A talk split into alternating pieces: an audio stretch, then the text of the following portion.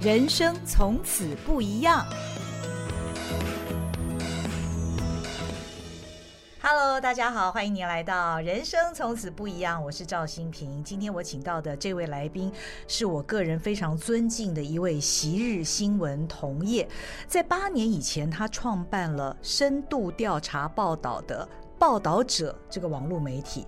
那最特别不一样的是呢，它并非一个盈利的一个事业，它完全是非盈利的媒体。其实媒体经营非常不容易哦，已经是在一个生存很困难的一个情况之下，它居然还帮自己找了这么一件这么难的事情，要经营一个非盈利的网络媒体。当初他到底为什么这么做呢？我们今天很荣幸的请到报道者的创办人何荣幸来到现场。荣幸你好，新平好，大家好。今天看到荣幸真的很高兴，而且在访谈之前。我们两个就聊了好久哦，因为我个人说实在，我是报道者的粉丝。那八年这段时间说起来也很长，嗯哦，八年之前你决定要办这个网络媒体，而且是非盈利的网络媒体。当时你对于自己的这个呃，应该是一份愿望吧？你的你的想象是什么？你期待这个媒体是会长成什么样子呢？呃，办一个独立媒体的确是我的愿望啦。嗯、就是我从高中开高中开始编校刊，就就想说以后走这条路，然后大学自己创一个刊物性的社团，然后觉得独立媒体是一个民主社会蛮重要的条件。嗯、只是说后来没想到当了呃传统媒体的记者里面，足足当了二十五年之后，才跳出来自己办一个独立媒体。嗯，那八年前那时候。办的时候完全没有想说会有八年呢、欸，嗯、这是真心话。嗯、那时候其实想说能够活过三年就不错了。嗯、哼呃，因为八年前台湾媒体环境就很糟了。对。那嗯，大家就瞧不起媒体，然后觉得小时不读书，长大当记者。嗯。然后社会上也不认为媒体有公信力。那那时候早就是自媒体时代，很多人就看网红、看看 YouTuber 都认为比媒体可信度更高哈。嗯、那八年前早就是这样的环境了。所以我自己也跟同事们在谈说，八年前的时候创立的时候，我自己的心情哦，我会用两句话来形容，叫做呃，废墟开出一朵花，然后乱世守护一亩田，其实是有一点。呃，知其不可而为之啦，就觉得媒体环境烂，可是我们既然决定留下来，就没有悲观的权利哈。那就觉得拼拼看。那因为当时听很多朋友说，很多新创媒体、新创事业，世界各国都一样哈，大概都活不过三年。嗯哼。所以我那时候就想说，嗯，拼拼看，我努力活超过三年吧。哈，真的没有想说有一天会像现在这样子，已经活到八年。嗯。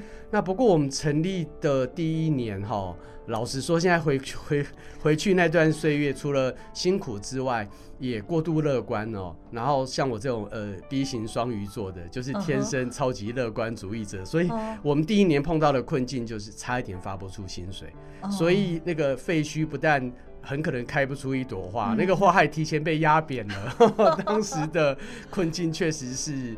非常非常辛苦，那后来因为碰到很多天使贵人相助，走过最辛苦的前一两年哈，才有现在。嗯嗯嗯，独立媒体的前提一定要非盈利吗？当然不必，它主要是希望你秉持独立编采的精神，哈、嗯嗯，所以大概大家也不会讲说像《纽约时报》、《华盛顿邮报》这样子的商业媒体哦，它就不是优质媒体，嗯、或者说它就不具备独立精神。好，那大家都知道，媒体呃，尤其是如果是财团自己掌控的媒体，很容易会呃，老板的手松深入媒体，嗯、失去了独立精神，或者甚至于是为了老板的利益而服务公器私用。哈，所以不必然说网络上面的媒体。或者说不是财团办的媒体都叫做独立媒体哦。我觉得独立媒体的检验很简单啊，你就看他做的事情是不是经得起检验。那自己嘴巴上说自己独立媒体呢，很多其实实际上不是嘛。实际上他的老板照样干预他的运作，然后他仍然受到很多广告力量或很多其他力量的钳制哈。所以我觉得独立媒体大概还是需要回到乐听大众自己的评价。你长期观察他之后认为他是，那他就是。那他嘴巴上说他是。可是你看了三天，觉得他根本就不是的话，嗯、那他绝对就不是。嗯，那你为什么当时决定要用一种非盈利的方式来经营这个媒体？哦，主要是因为我在新闻界二十五年之后哦，嗯、我感受到新闻界越来越少人做的事情是深度报道跟调查报道。嗯、那因为经营环境困难，大家都活不下去。嗯、那所以大家在数位转型的过程当中，想的都是说我怎么用一些有吸引力的新闻来冲点阅率。嗯、那有点阅率可以去换广告，对，那我才能够活下去，甚至于赚更多钱。嗯，那深度报道跟调查报道，顾名思义，它就要花很多时间、人力成本跟资源的成本去调查真相。全世界最出名的调查报道是美国的水门案哦，华盛顿邮报那两个记者花了几个月的时间，透过深喉咙的协助，然后漫长的追踪去揭发尼克森总统监听他的竞选对手，然后在水门大楼里面发生窃听事件。那最这个案件最后导致了尼克森总统下台。那这样子的调查报道。很难有广告啊！那、嗯、这样子的调查报道，三个月如果才给你生出一篇调查报道，哦、就算有广告，哎、欸，难道我三个月才有一次广告吗？嗯嗯嗯、那所以我觉得我是有自知之明哈。我我认为我呃想要做的新闻界最少人做的这个深度报道跟调查报道，它很难获得广告的支持，哦、它也不容易有高点阅率啊，嗯、因为这是人性。嗯、人性大家都喜欢看呃明星的动态八卦绯闻，那人性也。需要追求知的权利，呃，关心公共事务，这两个不冲突。嗯、只是说，我觉得要认清楚，在一个恶劣的环境之下，哈，深度报道跟调查报道走商业广告的路，大概是死路一条。那其他的路，我不知道会不会成功，但我觉得像靠捐款活下去的这条非盈利媒体的路，至少要走走看。哦哈，嗯，所以当时是用很简单的排除法而已，而不是说我相信非盈利媒体会成功，没有这回事。我只是知道深度报道跟调查报道不会有广告的支持，因为他太容易得罪这些广告主。他要做的是对抗有权有势的人，他要做的是揭弊，他要做的是得罪人的事情。那你的这些广告主不知道哪一天都会被你得罪，所以这件事情你千万不能够有不切实际的、太过浪漫的期待。那你如果有这种期待的话，就代表你做的调查报道跟深度报道一定是选择性的，一定是代表你不会去得罪支持你的广告主的选择的调查报道。那那如果是这样子的话，我们干嘛成立一个呃媒体专门来做调查报道呢？哈，所以想要自己言行一致。想要真正真心的关心公共议题，哈，我觉得最困难的是，那现有的游戏规则，哈，走不下去的话，有没有办法试试看不同的游戏规则？嗯，所以八年以前你就把这件事情想得很清楚了，你很乐观。我想得很清楚的是，我知道我不擅长的事情，哦，但是非盈利媒体这条路我很陌生。我没有经验，我只是觉得闯闯看。嗯、那可是我觉得这个是回到我讲的量力而为。你知道，我大学联考数学十八分，我是一个数学超烂的人。那我就觉得，我如果走商业模式，像我这样子一个没有数学能力、商业能力的人，大概也只会连累被我找来一起工作的同事。嗯嗯嗯，你 也是一个很有理想性的人呢。呃，胆子很大的人。那报道者，我们来看这个媒体它的本身哦。大家不要以为网络媒体就只是把呃过去，比方说平面媒体的文字内容把它线上化，或者是说电视媒体影音把它线上化而已哦。如果你看报道者，你会发现它的报道内容的形式非常非常的创新。像我自己其实很喜欢听报道者的 podcast，我自己现在也做两个 podcast 节目啊，但是。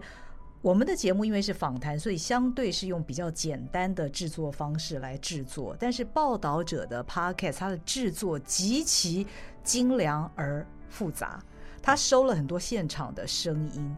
每一次听报道者的 podcast，我都觉得很感动。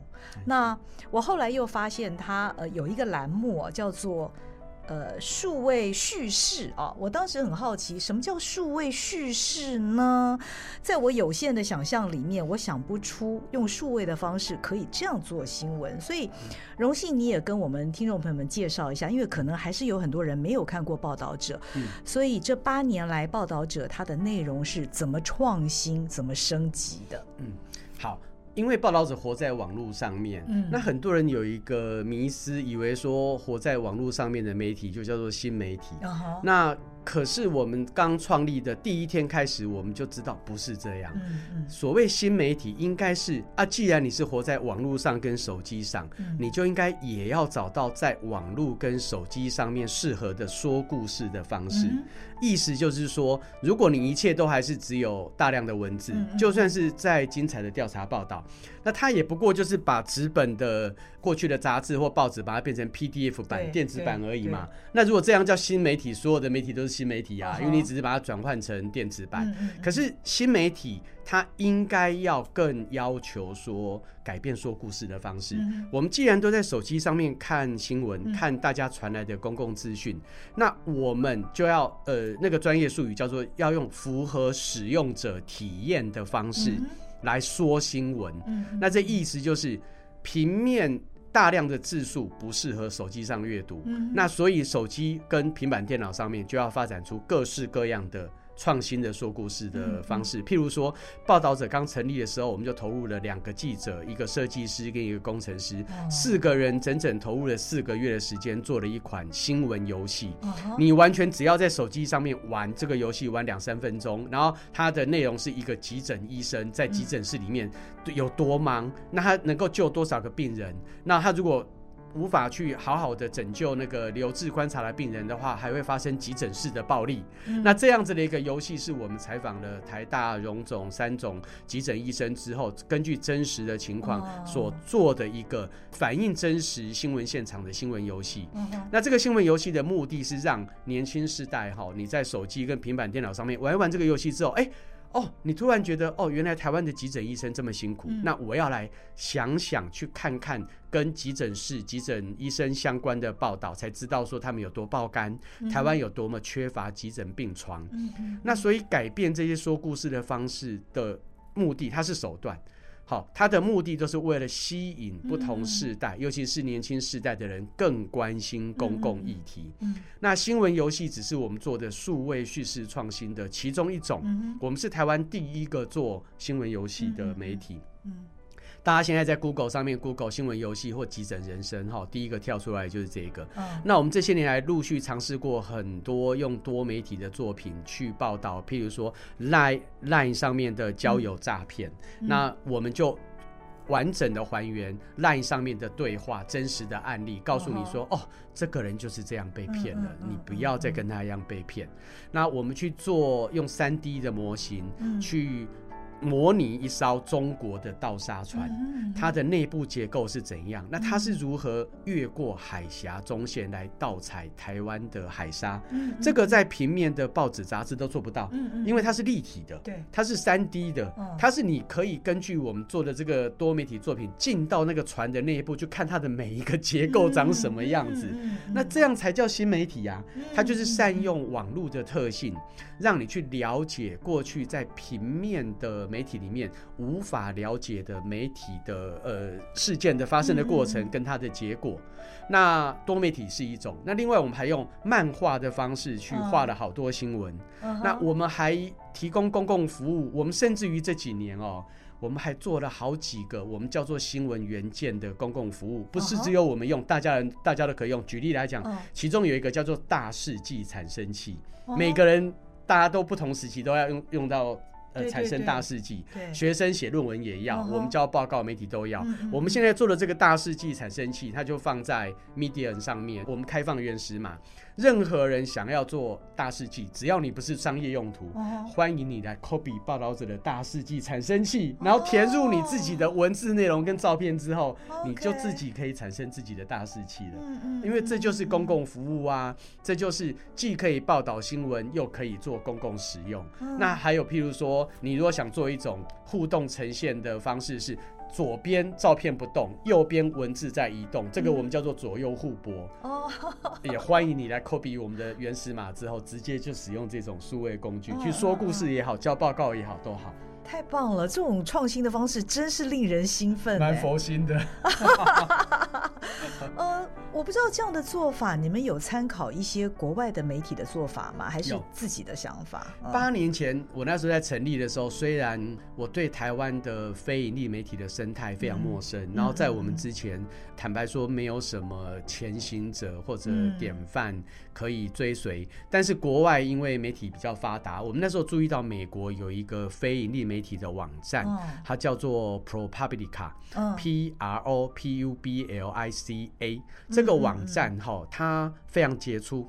它成立初期只有三十个人，然后小而美，然后专心做调查报道。他做过像包括调查川普总统的逃税案，然后这些很符合公共利益的调查报道。那他当时就是我们所知啊，哈，数一数二最早做新闻游戏的这个新媒体，所以你看，他又做调查报道，这么严肃的几千字、几万字的重要报道，他又做数位叙事的创新，他带头做新闻游戏，让你了解说，哇，这个复杂的难民逃难的过程到底经过哪些丛林？如果你是难民，那你要怎么选择什么路线？举例哈，那都都给我们很大的启发，就是一个严肃的、优质的媒体，你。必须要做更多的努力。简单说，就是走出同温层。嗯，你要让更多原本不是你的读者之外的读者，能够被这些数位叙事的改变打动，然后你的作品才能发挥更大影响力。所以，这个像 ProPublica 就给我很大的启发。那另外一个，我也得到很大启发的是英国的《卫报》哦，哎，《卫报》长期就以调查报道出名。那它虽然是一个家族信托基金所成立的，是商业媒体，也有接广告，可是它也靠了它的精彩的调查报道，它后来哦赢得它的读者愿意捐款支持给他。这个很难得诶，一个有广告的媒体，居然你的读者觉得你有广告了，我还愿意捐款给你哈。那这个也让我有深深的体会，说在这个资讯爆炸的时代哦，大家不缺资讯，可是大家缺的是。认真的好报道，大家不缺那种到处都可以看得到的抄来抄去的新闻、改写的新闻。可是大家会希望看到记者报道之后让你感动的事情，他会愿意连捐款掏腰包，他都愿意做到。哈，那这件事情都给我很大的启发。我就觉得，哎，非盈利媒体这条路，国外媒体走得下去，台湾虽然好像没有呃可以参考的潜力，那。既然国外有，我们就走走看嘛。嗯嗯嗯，先行者是辛苦的，那荣幸跟他的团队走了八年的时间，那我相信能够有这八年的这个记录啊，其实人才是一个非常重要的关键。刚刚你讲到这个 ProPublica，它只有三十几个人，你们的人数好像也很少哎。我们刚开始宣布成立的时候，只有十四个人。哦，人很少，所以那时候我就觉得，我们如果有一天能够像到 ProPublica 到三十个人，我就觉得哇，那已经很棒了。那规模翻倍，我们就可以做更多事哈。那没想到现在我们已经有四十六个人。还是很少，还是很少，但是已经远超过我当年的想象了。我就觉得，好，台湾社会还是愿意支持一个非盈利媒体做这些记者该做的事。但即使是现在，就像新平讲了，四十几个人要做这么多事情，其实。很明显啊，大家一听就知道，每个人还是当四五个人在用，才有办法做这么多事。当然，对，那只是说这条路你也不能呃冒进，嗯、然后我们当然希望发挥影响力，可是又必须量力而为哈，一步一脚印，所以就只能稳健的慢慢的成长。嗯，呃，那只能说当初从一开始十四人，到后来达到三十人，到现在到四十几个人哈，我已经觉得是。真的是远超过当初的预期，就是那朵花好险没有被压扁，然后有长了一些花出来了。嗯，而且我有一次听报道者的 podcast 啊，那集是讲俄乌战争啊，我被里面的那个 podcast 的应该是主要的叙事者，我被他的口吻打动。为什么呢？因为他谈到他自己在得知俄乌爆发战争之后，他的心是非常非常的急切的。他急什么呢？他急着想寻找这场战争当中有没有台湾可以报道的角度。我听到这个非常，他的声音听起来就是很年轻的一个人哦。我对于这样子的一个年轻的记者，他有这样的一个心智，我真的是非常非常的佩服。像我这样从传统老媒体出身的。资深所谓的资深媒体人，我们过去对于外电，我们都觉得，哎呀，反正公司有买嘛，我们就收外电就好了。那我听到这样的记者在报道者这样规模相对比较小型的一个媒体里面，他不会觉得自己是一个新媒体，是一个比较小媒体的记者，他反而碰到这么大的一个全世界瞩目的战争的时候，他想要投入到当地去采访。嗯、我不知道这样的人才你们是怎么找的耶？对，这就回到刚刚新平要问的这个问题的核心了。嗯、我们需要什么样的人才？哈、嗯。呃，首要的就是自我要求很高。嗯，嗯，呃，刚刚心屏举的这个例子，我们去年总共派了呃三人采访团队去了乌克兰，去了两次。嗯哼，那希望带回台湾的观点。嗯，那我们资源少。人又这么少，嗯、国际采访的花费那么庞大，那为什么还要做这样子让自己呃元气大伤哈，资源损失很多的事情？嗯、实在是因为我们所有经费因为来自捐款，嗯、那来自捐款，大家觉得哎、欸，好像有人捐给你，你就爽爽用，其实根本不是这样。有人捐给你，那个捐款的重量哈，远超过你想象的负担。捐款的重量意思就是因为你时时刻刻感受到报道者的每一分经费。都是来自于可能三百元、五百元这样子的小额捐款，所以你更可以感受到捐款者有很高的期待跟付托，他会觉得我捐款给你是希望你专心把报道做好，不要做只是做跟人家一样的报道，你的报道还应该要比人家更好，那才不枉我捐款给你。那如果说像发生乌克兰战争这么大的事情，好，大家不去，那可是你报道者你。能够缺席吗？嗯、那乌克兰战争大家都说跟台湾处境很像，嗯、那其他的战争可能诶、欸、跟台湾距离太遥远也就算了，嗯、一个跟台湾处境可能很像的一个战争，如果不咬牙。然后努力募款，然后去完成这样子的一个自我要求。嗯、呃，报道者里面的呃记者会不甘愿，嗯，然后会觉得辜负捐款者的期待。嗯、那这个特质还蛮明显的。那他另外一个反应在，大家可能很难相信哦。呃，报道者到现在八年，我们没有 KPI。我们没有任何的量化的指标，从来没有，从第一天成立到现在八年都没有。很多其他的媒体当然都会有，譬如说你的记者一个礼拜要产出多少则新闻，那现在即时新闻呃跟点阅率很重要嘛，所以很多媒体会要求说，哎，记者你的几则新闻还要达到多少点阅率？那达到了给你奖金，没有达到你就要检讨改进。报道者没有过这样的量化指标，我们至今都是。你自己的工作跟你的主管讨论这个题目需要多久完成？那它比较简单，三个礼拜完成。那工作时间就三个礼拜。那等到下一个题题目啊，要出国采访，想也知道那个从头到尾要可能要两三个月。那那个专案就两三个月完成。所以我们是专案管理，然后用自主管理的方式，然后以及你跟你的主管，主管最了解你的心态。那你如果自己没有完成，哈，主管根本就不用来念你，自己都会很自责，因为你就觉得啊。我辜负了捐款者的钱，嗯，所以这是呃报道者记者很重要的特质，没有 KPI，自我要求很高，然后抗压性要很高，嗯、因为捐款者跟读者的要求很高，嗯，有时候是到了那个太严格，拿放大镜检视，有时候是到这种程度，但是我觉得都合理，也都应该要承担，因为他觉得他捐款给你就是希望你更好，嗯，他不像广告主，我的目的就是宣传啊，你只要有达到宣传效果就好了啊，对，对呃，那捐款者。是觉得我管你呃捐给你的钱或多或少，这个钱就应该就认真完全好用在这些公共事务上面。嗯、我觉得这都是合理啦。那可是也因为这样，我们的读呃我们的记者抗压性要很强。真的，这个真的太不容易，非常非常辛苦哦。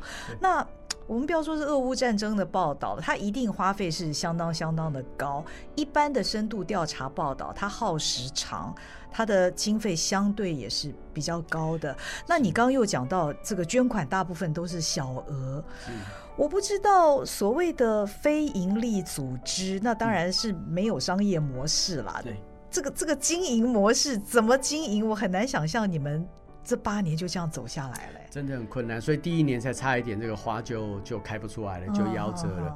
我还记得我们呃八年前上线的时候，第一个月哦，那时候我们每个月的定期定额的捐款者，现在大家讲说检验小额捐款的指标都是定期定额捐款嘛，哈。我们那时候上线的第一个月，定期定额捐款只有四个人，然后捐款三千多块。如果、哦、如果是这样子的捐款人数跟这样的捐款金，呃，那呃第一个月的单笔捐款，另外有二十个人左右，哦、所以加起来有二十几个人捐款。哎、很多是我的亲朋好友，好友、哦、没错，很多是自己人。哦、我后来就知道，大家常常在讲内容为王哈，这句话顶多只说对了一半。嗯，台湾社会普遍觉得新闻是免费的。那觉得我如果看不到你这家新闻，没关系啊，我看另外一家新闻。那第二家也看不到，我看第三家新闻。哈，台湾民众普遍并不觉得要付费给新闻媒体，不管是优质的商业媒体，还是优质的呃非营利媒体的捐款。那可是台湾民众很愿意捐款哦。我后来才发现，哎，我到底我到底在对抗的是什么事情呢？原来我在对抗的是台湾民众的捐款习惯。这件事情最痛苦，因为台湾民众有有一个团体叫做公益责信协会，他曾经统计台湾民众一整年的公益捐款的额度，哈，前几年每年大概都可以来到八百亿到一千一百亿之间，数字很庞大。台湾人是非常乐施好善，愿意捐款，但是台湾人是捐给谁呢？是前十大团体都是捐给宗教团体跟社福团体，都是捐给慈济，捐给呃四大宗教团体，然后捐给社福团体，尤其是儿少团体，像譬如说家福、儿福联盟，那大家都愿意更帮助呃青少年儿童。那所以呢，台湾人这么高的八百亿到一千一百亿每年的公益捐款，绝大部分是流流向到宗教团体跟社福团体。那其中非常非常低的比例才会愿意捐款给非盈利的媒体，嗯嗯，那所以我在对抗的其实是这个习惯，嗯、就是大家愿意捐款，可是他不愿意捐给媒体。嗯，那这件事情，呃，内容为王，他之所以只成立一半是。即使你内容再好，你看报道者成立的第一个月只有四个人捐款呢，那代表大家还在观察，哦还在观望。他一直要到报道者第二年、第三年推出了非常非常多稳定、品质很好、令人感动的调查报道之后，这个捐款习惯才慢慢开始一点一滴改变了。他从四个人慢慢成长到一百多个人、两百多个人，然后。到现在八年之后，嗯，我刚才来之前，我看我们最新一个月的定期定额的捐款人数，来到了将近七千人，哇，从四个人走到了七千人，这就是我们真正走了半年，最真的是 一把鼻涕一把眼泪的辛酸史哈。如果只是只有当年的那种四个人五个人捐款，我们绝对活不过第一年啦。那如果没有其他一些天使捐款人的协助，哈，没办法累积，同时累积作品，然后争取更多捐款人支持，不会有到现在七千个人定期定额捐款支持。而这中间一个关键的事情，就是你慢慢建立了你的品牌跟一定的影响力，那还有你的读者愿意信任你，然后开始改变他的捐款习惯，捐款给你。所以呢，非盈利媒体虽然一句话好像就可以讲死，说我就是靠捐款呐，可是问题是怎么靠捐款而活，在我看来呢，它的最关键就是改变台湾民众的捐款习惯，而这件事情比什么都难。嗯嗯嗯，而他们改变的前提是他们认同你。是。而认同要做到这件事情多么的不容易啊！要时间，要建立品牌，要取得信任，然后不是一朝一夕，然后到了后半段，大概内容为王，这件事情才比较成立。嗯，那现在报道者这个组织是以基金会的形态在运作。对，嗯嗯嗯。那我想可能大家也不知道，报道者本身已经走得这么辛苦了。去年开始呢，报道者又生出了另外一个是。少年报道者，顾名思义，它是针对青少年。是，你成立少年报道者的目的是？我们因为刚才提到哈，虽然改变读者捐款的习惯困难，嗯、但毕竟慢慢有做到，有累积了。嗯、那一般商业媒体，如果说你有成长，好，你大概成长都一定是回到股东的盈余啊，大家去分红利嘛，嗯、甚至于分股票，或者是那个其他的，在做一些商业的投资。嗯、那非盈利媒体，在我看来，如果有成长哈，它大概就是。做两件事情，一个是继续改善员工的劳动条件，嗯嗯，让员工不要觉得非营利媒体只是剥削热情，而是他可以真正也重视你的身心平衡，嗯、让你愿意长期去努力下去。嗯、第二个就是把成长用来开展新的产品。那我们在想新的产品这件事情的时候，我们想的是分众报这件事情，哦、也就是报道者。他关心公共议题，所以呢，过去比较集中在知识分子会关心。嗯、那当然可想而知，比较是三四十岁以上的年龄层是报道者的读者。那分众报意思是我们有没有可能向下延伸、嗯、发展？当时什么都有想过、欸，哎，小学生报道者、嗯、国中生报道者、嗯、高中生报道者，其实都有想过哈。嗯、那后来决定成立。呃，少年报道者这个分众报，然后锁定十岁到十五岁这个年龄阶层，哈，是经过跟第一线教学现场的老师们。做调查，然后焦点座谈，然后长期讨论之后，发现哦，现在因为资讯爆炸，所以其实高中生以上程度的学生都可以直接看报道者，并不需要特别再为他们成立分众报。所以刚开始我们本来想说要不要成立高中生报道者，后来发现这应该是多此一举，哎，其实没有必要，高中生就很厉害了。那所以应该是高中以下。那可是如果高中以下又一开始回到像我们。一开始想过像《国语日报》这种，甚至于学龄前加注音版的，又发现它的转化的过程要非常非常专业，非常辛苦。那我们可能以我们的成长的能量还做不到，所以我们决定先做第二层，也就是十岁到十五岁的，他既还看不懂报道者，那也还不是说到那种注音符号要大量转化的程度哈。这个就是根据第一线老师的回馈，那锁定这个作为我们发展第一份的分众报。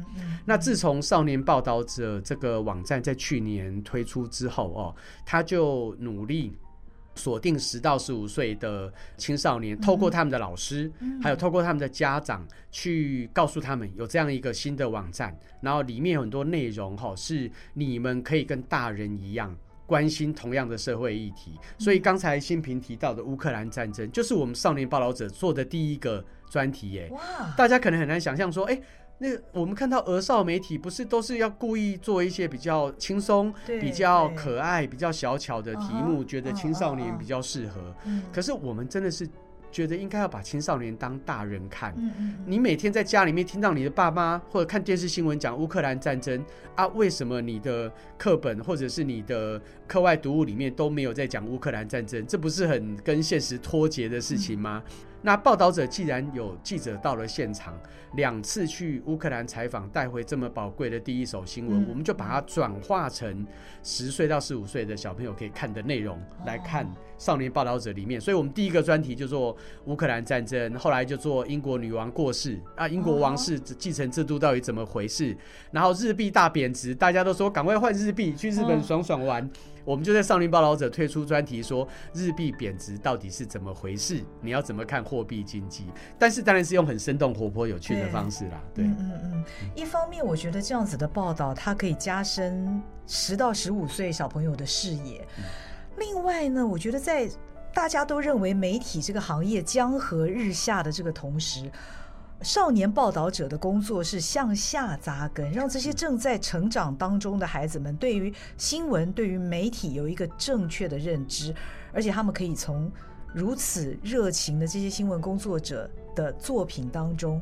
学习到很多事情，我觉得这真的是非常非常可贵。是啊，要不然大家都看抖音啊，现在青少年都看短影片啊，都看抖音啊，嗯、都看 YouTube，然后都觉得抖音跟 YouTube 上面的知识就是最正确的、最可以信赖的、最重要的资讯。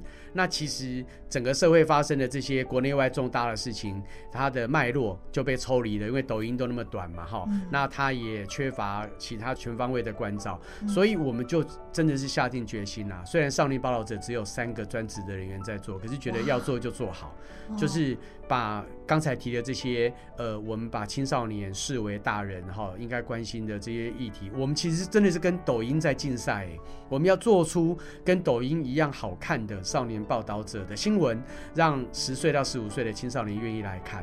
然后也因为把他们当大人哈，所以我们最近刚刚完成的三组总统候选人的专访，我们去专访赖清德、侯友谊、柯文哲的过程的后半段，我们都安排了少年报道者的小记记者专访三位总统候选人，然后各提了六个问题，提的问题也都很棒。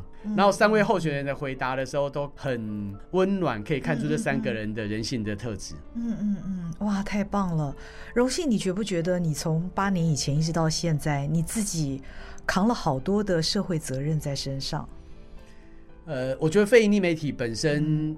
因为取之于社会，用之于社会，嗯、所以它的特质确实就是要以公共服务为优先。嗯、那所以我觉得这条路最主要是要想清楚，嗯、你是不是希望走这条路哈？媒体也好，或者是非营利其他的 NGO、其他组织、社服，任何领域都好，这是不是你真心想要做一辈子的事情？嗯、那如果是的话，你我觉得才比较能够把这些社会责任相对的也扛在。肩上，因为你跟你的兴趣做结合，嗯、那否则的话，如果只是要承担呃走非营利组织这条路，那要承担社会责任，可是它不太符合你的兴趣的话，嗯、会很辛苦，而且会常常很多时候你会因为很多无力感，然后很多时候觉得狗吠火车没有发挥什么影响力，然后就觉得不如归去，那就觉得我干嘛这么辛苦？那其他社会每个人都那个活得很自由很自在，为什么我要承担那么多社会责任、社会压力？啊？可是，如果他能够结合你的兴趣，像我就。想就一辈子就当记者啊，我也没有从来没想过要当其他做其他的行业啊 哈。那如果是能够跟自己的兴趣结合的话哈，这种自己挖的坑就自己跳嘛。那台语也都讲花溪走甘愿受哈，就是你就比较能够视为理所当然。好，所以我觉得不要勉强去走非营利媒体的路，也不要勉强承担社会责任，真的是要看说这是不是真的你有兴趣的事。嗯，是的话就比较能够结合在一起。嗯哼，荣幸，你从小就是一个很喜欢文字的人，你喜欢读书，喜欢写作，后来果然也成为文字工作者、新闻工作者。但后来呢？现在你是一个创业者了，这个角色的转换，我才很不习惯。我还是觉得当从 对，呃，我当记者的二十五年期间，从来没想过有一天我要去募款啊，然后募款有那种。非常非常多心酸，嗯，嗯，然后当记者是别人来拜托你要写新闻，嗯，然后你要募款，其实是你要去拜托别人捐款给你。那有的人捐款很慷慨阿萨里，他希望你好，他希望台湾社会好，嗯、这个当然就是最理想的状况。但现实状况往往不是这样啊，实践里面有七八件募款的时候是被拒绝的，而且有的人呃有能力捐款啊，可是他的捐款都是有条件的，他都会希望。说捐款给你，那希望你就做哪一种报道，或者是说捐款给你呢？呃，什么事情能能够呃有一些他自己的企业的利益，你能够也多报道一些。那这样子的有条件的捐款，其实是更更大的压力。那大家也可以了解，如果一旦答应了哈，其实你的后续的包袱就没完没了，所以当然只能拒绝。可是有条件的捐款其实确实非常多。好，那。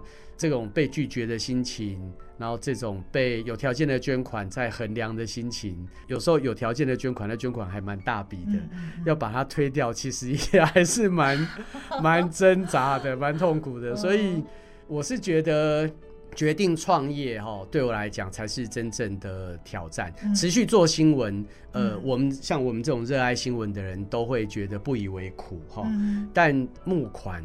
创业，然后柴米油盐酱醋茶，然后要负担这么多人的生计，那个是不可承受之重。嗯，那个也是要想清楚哈，就决定要走这条。我现在想想，如果真的八年前可以回头再来过的话，嗯、我我觉得我可能没有勇气吧，因为不知道后来的路那么难，那么辛苦，是真的比我想象中还辛苦百倍。嗯、我完全不会想到说。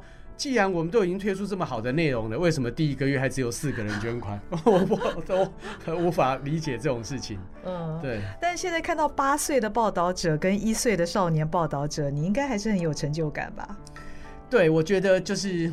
没有预期的困难，嗯、虽然辛苦，但是毕竟走过了啦。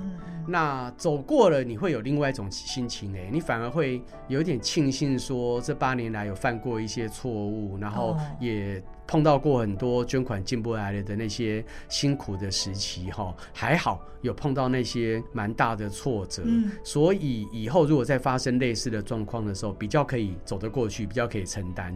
如果说是晚几年发生，或者是说还走得算是平顺的话哦，那等到发生这些重大挫折的时候，你的措手不及，或者说你那时候可能会连累更多的同事哈，呃，我觉得那个恐怕。对报道者也不见得是好事，所以我觉得走得过这些辛苦的时候，心情确实是会有一些改变。那另外就是走过了这些挑战跟困难之后，我慢慢也。在新闻界跟传播学界里面，有感受到说，我们当初这种废墟开出一朵花，那终于开出一朵花之后，它有产生一些实质上的改变。嗯，呃，现在想当记者的年轻世代哈，比较会觉得有报道者这样子的媒体存在，有给他们希望了。嗯，那我觉得这件事情蛮重要的。我们如果年轻世代对于媒体没有希望，人才都不愿意进媒体的话，那媒体这个产业哈，未来只会更加走向衰亡，而且公信力只会继续下滑。嗯，那另外一个是我们当然希望台湾的商业媒体哈能够转型成功，可是台湾的非盈利媒体因为走这条路的人太少，嗯，那报道者这样八年多来算是有走出了一条路，我觉得应该也可以鼓励。不少非盈利媒体继续投入，用捐款的这个方式，你只要认真努力做好捐款，然后度过困难，建立品牌，小而美，然后慢慢在不同的分众领域领域里面累积影响力。好像有的可能你关心劳工新闻，有的关心新移民的问题，有的关心原住民的问题，有的关心同志的议题，都很好。那这些独立的媒体。靠自己的特色努力，然后在非营利媒体的路，大家就是相辅相成哈，一起把非营利媒体的这个空间撑大，来壮大非营利媒体哦。我觉得这会是台湾媒体改革，还有台湾整个民主发展里面越来越值得期待的一块力量，就是非营利媒体的这一块。嗯，所以大家可以怎么支持报道者呢？我们在今年九月一号哦，有特别推出了一个支持方案。嗯、那支持方案的意思就是，因为报道者的公共性格很强，嗯、我们也不会所付费墙去设会员制。哦、我们看到很多媒体是用所付费墙，你如果当会员，你就可以看到它全部的内容。嗯、那报道者因为都是大家捐款，嗯、所以并不适合所付费墙，嗯、所以我们是用外加服务的方式来提供。如果我们有现在有三种这种报道者支持的方式。方式哈，如果你成为我们的第一种支持的方案，哈，那你留下资料，然后你支持我们，让我们了解你是谁，好，这样子的的话，就已经是初步你分享我们的内容，然后来支持我们。那成为第二种的支持方案，哈，你成为捐款者的话，你就会有一些呃可以参加报道者的活动，嗯、然后你就可以让我们有更多线上线下的互动的机会。嗯、只要捐款，就有这样子的附加价值的服务。嗯、那第三种支持方案，我们把它叫做开创者。好，是我们更希望的一个支持的方式，就是你每个月定期定额的捐款，只要有达到五百元，嗯，我们就叫开创者。那开创者的话，不但有各种线上线下附加价值的服务，然后我们有更多跟你互动会员小聚的机会。嗯，我们还跟国家两厅院合作，如果你是开创者，你就自动成为国家两厅院的会员。哦，你看，你连看艺文表演也可以跟着打折。那这些就是非盈利的组织跟场馆自己之间彼此有合作来连接，你帮我，我帮你，那大家一起壮大力量。所以欢迎大家用这三种方式，就是你至少你可以先留下资料，然后让我们知道你是谁，你支持报道者。那第二种，你愿意捐款，捐的多捐的少没关系，你就可以开始。